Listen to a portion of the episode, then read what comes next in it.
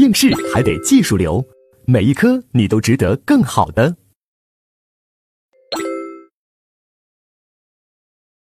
那接下来我们看第五节财产犯罪的罪数联系，四百零五页。啊，那这一节太重要了，它是我们财产犯罪罪数上的一个大总结了，综合运用。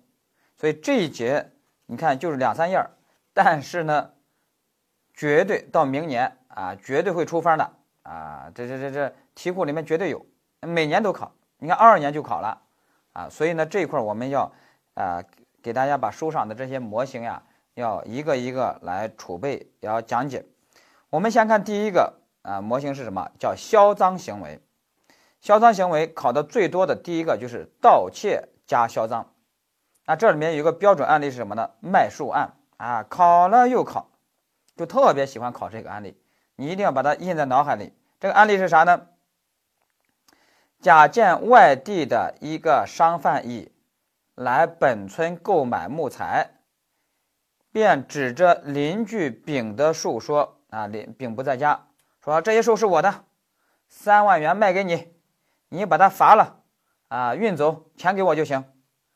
木材商乙信以为真，给了甲三万元，然后把这个树就伐倒运走了。现在就问这个甲怎么处理？我们知道，甲第一个，他在邻居不在家的情况下，在邻居不知情的情况下。把人家邻居家的财物给卖掉了，那么对邻居他要构成什么盗窃罪？盗窃邻居的财物。同时，他对买家乙 构成什么？构成诈骗罪。因为多数观点认为，买家乙有财产损失，因为你骗了人家，让人家花冤枉钱了。啊，我花了一个市场正常价。买到了一个什么赃物，买到了一个权利有瑕疵的财物，我需要花冤枉钱了，我有财产损失，所以你甲对人家乙啊要构成诈骗罪。那甲整体是几个行为呢？整体就是一个卖售行为、卖掉行为，所以呢它是什么盗窃和诈骗的想象竞合啊，然后择一重就完了。你看这个模型考了又考，好了，那我们再看第二个。诈骗和销赃啊，这就所谓的两头骗啊。我这给的例子是什么呢？甲诈骗到乙的摩托车，然后向丙谎称说这是我的摩托车，便宜卖给你啊。丙不知情就买了。那我们说甲对乙，那肯定构成诈骗罪了，是吧？那甲对丙，按照多数说也构成诈骗罪，人家花冤枉钱了。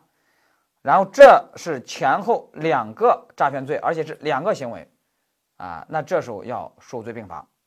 好，这是第二个诈骗和销赃。我们看第三个侵占和销赃。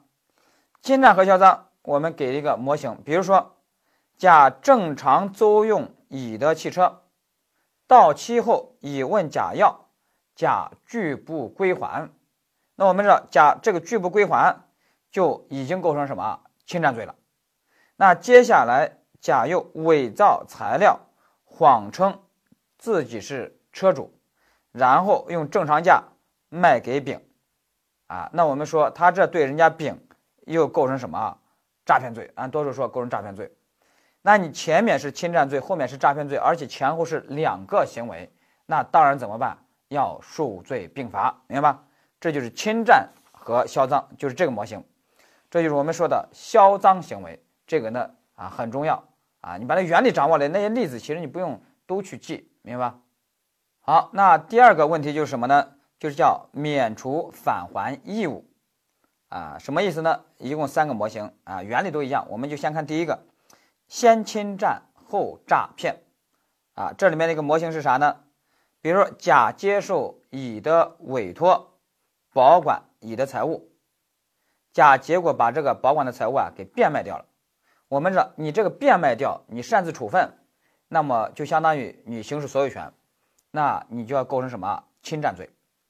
那当乙问你要还的时候，你甲骗人家乙说：“哎呀，对不起，我给你没保管好，被人给偷了，啊，你看还让我还吗？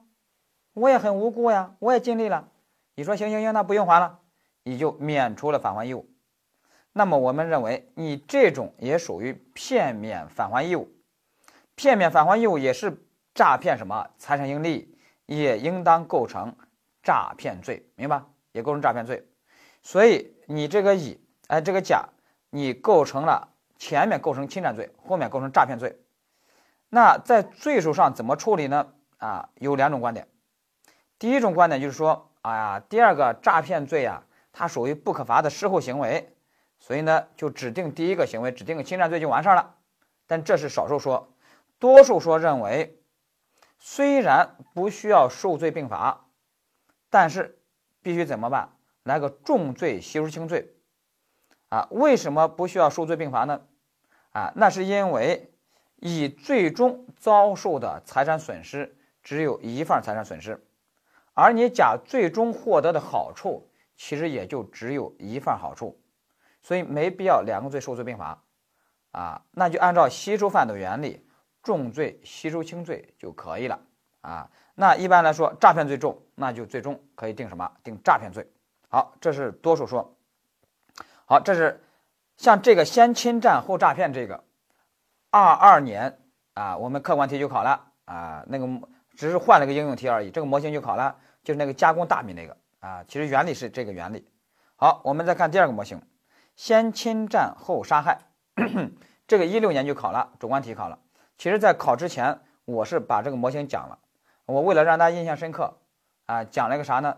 啊，讲了一个《金西游记》里面那个金池长老那个案件，就是金池长老给唐僧说：“哎呀，我能不能借你的袈裟啊，拿回我的房间啊？我看上一天，可不可以呀？”啊，唐僧说：“行吧，就给了。”那看了一天以后，唐僧问你啊，让你还，结果金池长老说啊，不还不还，我就不还啊。那我们说这时候不还，那就要构成什么？构成侵占罪了啊。那接下来到了第二天，他的这个金池长老的那个呃助理和尚啊，说想永远不还，有个方法怎么办？放火烧死他们，比如说杀害人家。那这时候，假如说把唐僧真的给杀了，那么我们说这个杀的行为构成什么？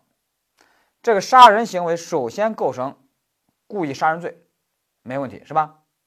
但是也构成什么？抢劫财产性利益抢劫罪，因为你这就是属于使用暴力方式免除返还义务。我们刚才讲的是通过欺骗的方式免除返还义务，你现在好家伙，你用暴力的方式。啊，发杀人的方式免除返还义务，那你要构成抢劫财产性利益，构成抢劫罪，而且属于抢劫罪故意致人死亡，明白吧？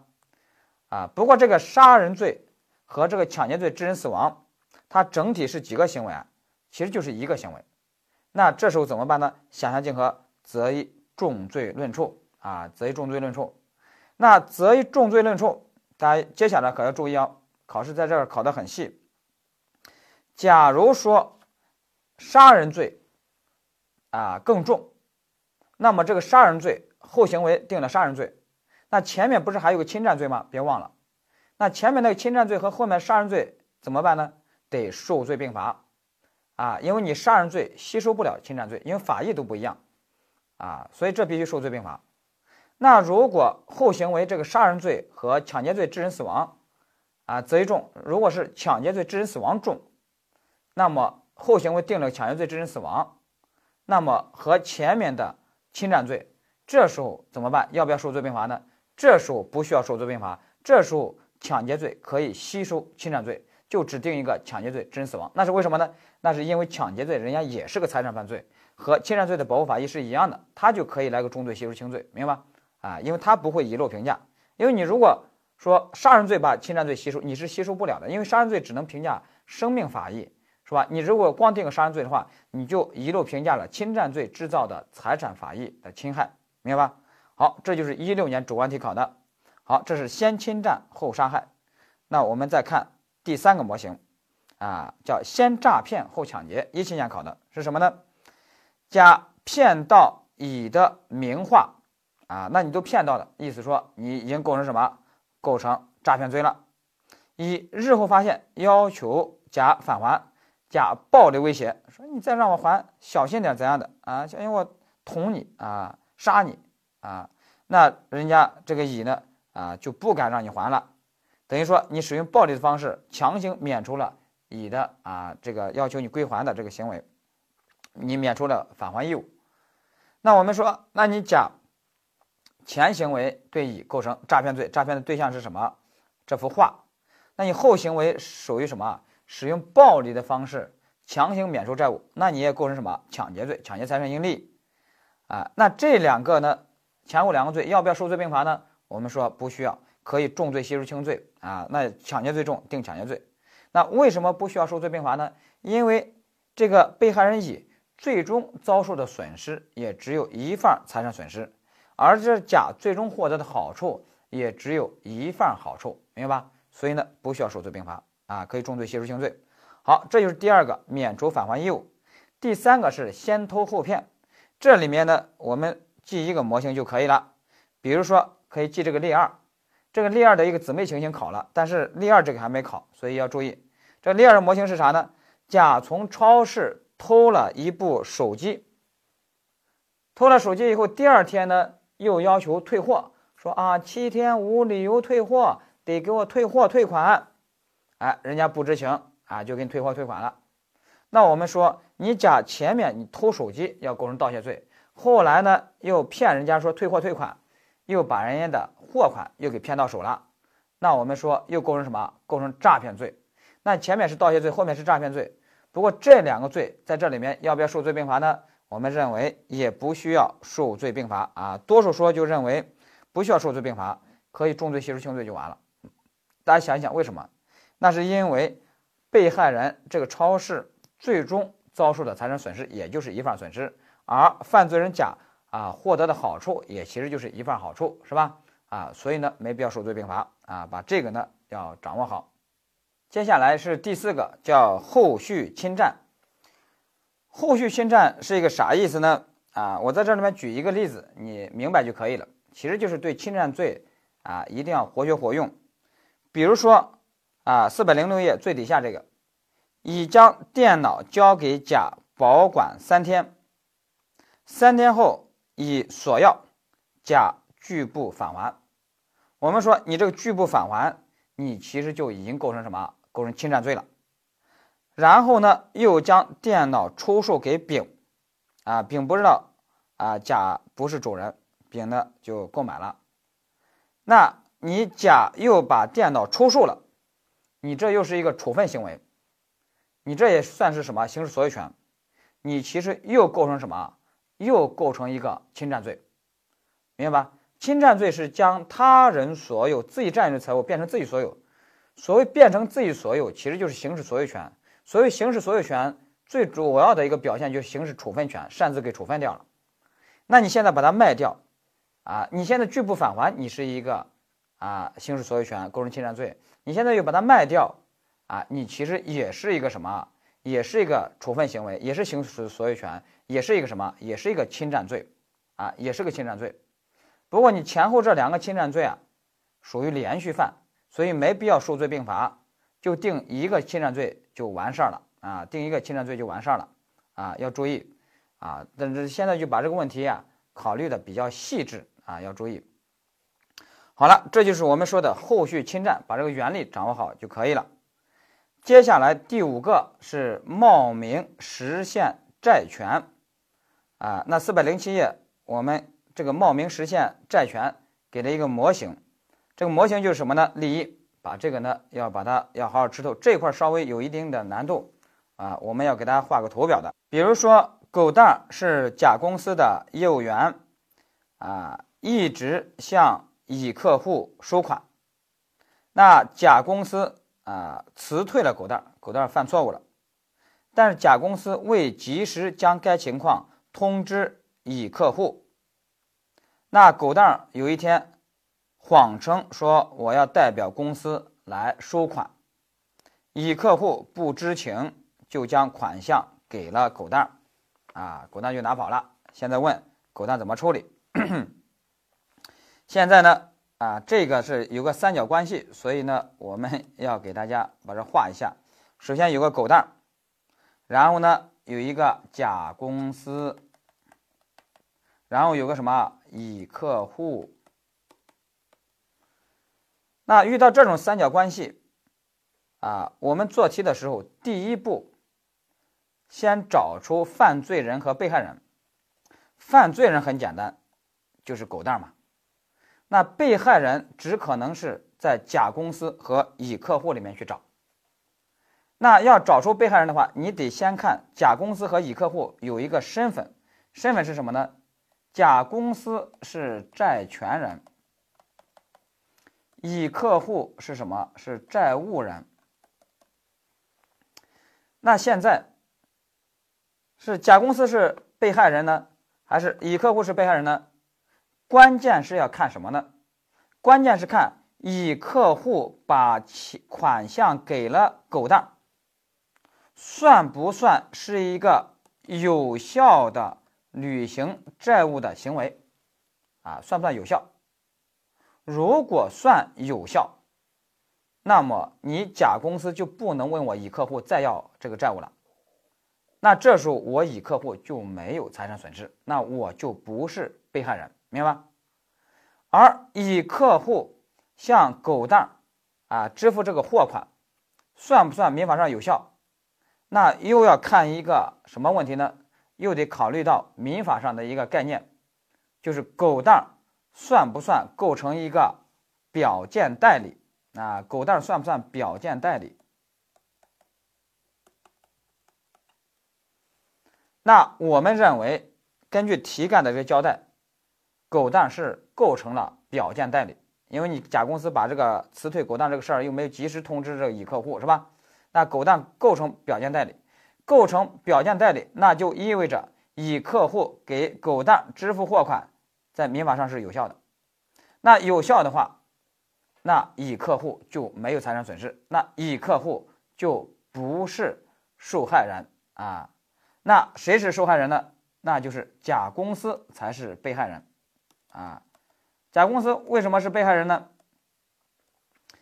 啊，甲公司被害的是什么？啊，遭受的财产损失是什么呢？啊，因为甲公司遭受财产损失了，他遭受财产损失是什么呢？是因为一笔债权没法实现了，因为他没法再问人家乙客户主张债权了。啊，但是呢，你钱又没收到，被狗蛋给拿跑了。所以甲公司一定要注意，甲公司遭受的损失，这个财产损失，注意不是甲公司账上已然存在的一笔资金额，是甲公司的一笔应收账款收不上来了，而应收账款其实就是什么？就是债权。所以甲公司损失的是一笔债权，没法实现了，明白吗？啊，所以呢，甲公司是被害人，把这个找出来了，乙客户其实只是什么？被骗人。啊，被骗人，被狗蛋给骗了。那现在，啊，我们把被害人找到了，被骗人找到了，犯罪人也找到了，是狗蛋。那接下来，狗蛋怎么处理？这里面呢有两种观点。第一种观点说，那狗蛋就构成三角诈骗啊，因为三角诈骗的一个特点就是被骗人和被害人不是一个人。那在这个案件里面，被骗人是乙客户，被害人呢是甲公司，所以不是一个人，所以狗蛋呢就构成三角诈骗，啊，这是法考的多数说，要注意，啊，这其实就是张明凯老师的观点。其实啊，实务界人家有不同观点的，啊，实务界认为狗蛋儿，其实我就这样认为的，啊，但是呢，我又不是命题老师，所以不能。啊，认为这这这这是什么多数说，只能认为是少数说。实务界也是这观点，就认为什么狗蛋儿构成的是什么盗窃罪？怎么讲呢？盗窃债权。狗蛋怎么个盗窃债权呢？就是狗蛋在甲公司不知情的情况下，代为行使了甲公司针对乙客户的债权，你把它给代为行使了，你把它给实现了，所以呢？你属于盗窃甲公司的债权，所以呢要构成盗窃罪，明白吧？啊，就是这个意思，啊，但这只能认为是个什么少数说。啊，认为是个少数说。好，这就叫冒名什么实现债权，就狗蛋冒名顶替实现了甲公司的债权，啊，那这就按照多数说是三角诈骗，明白吧？啊，那其实那个调换那个二维码偷换二维码的案件，其实也是这个原理啊。咱们来看一下四百零八页，偷换二维码，把这巩固训练一下。比如说，甲偷偷的将餐厅收银台上的二维码调换成自己的二维码，顾客在某餐厅啊用餐要买单，那餐厅收银员让顾客把餐费打到指定的这个前台上的这个二维码账户，其实这时候已经是假的二维码账户了，顾客呢？不知情就打了，其实是打到了假的账户了。现在就问怎么办？这就叫偷换二维码案，是吧？我们来看一下，犯罪人肯定是甲啊，债权人找出来，债权人是谁呀？债权人就是餐厅嘛，是吧？债权人是餐厅啊，收银员啊，餐厅收银员。然后债务人呢是谁呀？啊，债务人那就是那个顾客嘛，是吧？就是那个顾客。啊，就是顾客，哎，这这写重新写，啊啊，这这呃这个笔实在不熟练，哎呀，写着很痛苦，啊，债务人就是顾客。那现在呢，我们第一步要确定受害人是谁。那确定受害人是谁，那我们就先要看债务人这个顾客把钱打出去、支付出去，算不算有效啊？算不算有效？那我们认为是有效的，啊，因为我顾客，你让我打到这个账户，我就打到这个账户，我对这个账户的真实性我没有审核依据的啊，我没审审核义务，所以你让我打到这个账户，那我就打到账户，那我就算已经履行了债务了，是吧？那这时候我顾客就不是被骗人，呃，被害人，我只是什么被骗人啊？我只是被骗人，那这时候被害人就只能是谁了？这个被害人就只能是餐厅了。啊，餐厅或者说这个餐厅的收银员了，啊，也就是说他一笔债权没法实现了，一笔应收账款收不到了，啊，那这时候呢，啊，他收不到了，那这时候，啊，甲该怎么处理呢？按照法考的多数说认为，啊，甲构成三角诈骗，因为这时候受骗人和受害人不是一个人，所以是三角诈骗。少数说认为什么？甲是盗窃债权，盗窃罪。因为什么呢？因为你甲在债权人餐厅不知情的情况下，代为行使了餐厅针对债务人顾客的一笔债权，啊，你代为行使了债权，你盗窃债权构成盗窃罪，明白？啊，就是这个意思。好了，这就是我们说的这个冒名实现债权这个考点，啊，这个呢考过一次，所以呢还需要把它掌握好。好，那这个我们讲完以后，财产犯罪的这么一个罪数大总结，我们就总结完了。啊，那这个总结完以后，我们整个财产犯罪的进阶部分我们就讲完了。那财产犯罪，我们把基础部分讲了，进阶部分我们也讲了。那我们把它合在一起，整个财产犯罪我们就打通了。下面呢，大家还是需要好好去把它再巩固巩固啊，好好再巩固巩固，因为我们知道这个诈骗罪啊。哎，这个财产犯罪啊，是太重要太重要了啊！我们给大家是一个点一个点讲的很细啊。有些同学觉得考试会考这么细致吗？这些点都太小了。我告诉大家，财产犯罪这一块都是就是我们法考的啊副矿区，但对于有些同学来说是什么？是重灾区啊！我这个讲的这个深度完全是。按照什么？按照人家法考的规律来讲的，啊，我不知道给大家说过没有？因为我整天不是研究这个事儿嘛，我整天研究法考，我自己就知道，比如说它一共有啊一二三这个二三四啊，比如说十啊五啊，就说它有些考点，它其实都是 有规律的，它都是有一定的命题轨道的。啊，它其实是一组案例，那，那它命题的一个策略是什么？我先考简单的，比如我考了一，啊，考完以后我就接下来考二，二考完了以后我就考三。那我的一个策略是什么呢？当你考到二的时候，我讲到四；当你考到三的时候，啊，我就讲到五。后面的我不多讲。啊，我当然我可以一下子啊讲到十，啊，全部端出来，啊，那保证不会漏点。但这样的话呢，啊，增加考生的负担了。但如但是如果人家考到三了，我就必须讲到五，啊，我就必须讲到五，因为四和五就很有可能考了，已经进入啊考察范围了。那这时候我因为这个命题嘛，我们讲解一定要有前瞻性嘛，是吧？啊，所以我是按比例推进的，啊，按照比例原则推进的。但是有些同学可能觉得，啊，人家考到三了，我讲到五，啊，觉得太难了，太深了，啊，是不是没必要啊？啊，那我告诉你，你如果不掌握这个五，你觉得太难太深，你就会漏点。当然，我也不，我我自己如果其实我心里想，我还可以不讲四和五，反正考试还没考，是吧？我也不讲四和五，啊，讲的浅一点，你好我好大家都好。但是问题是你在考场上会漏点的，是吧？你想一想，你在考场上，你是想穿一个比基尼，还是想穿一个黄金铠甲，是吧？啊。所以呢，我要给大家打造的是比基尼，哎，不是给大家打造的是什么黄金铠甲，而不是比基尼啊。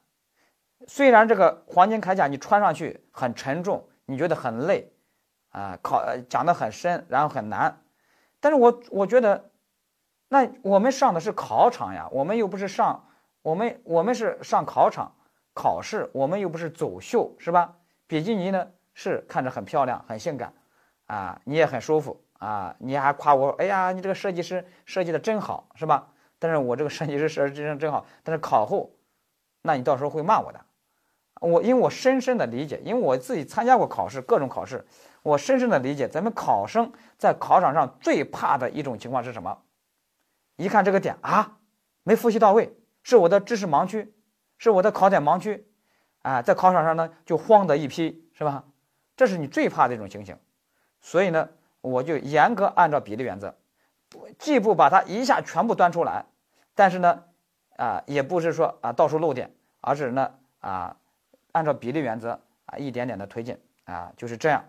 所以呢，大家要相信我的这个预判力，这个专业性，因为这么多年来，我就整天干这个事儿呀，因为我别的又不能干，也干不了，没那个能力，所以就干法考。所以呢，还是呃，大家还是要按照我们这个啊，要把它掌握好。好了，这就是我们说的这个财产犯罪，因为它太太重要了，所以你一定要把它复习的非常扎实到位。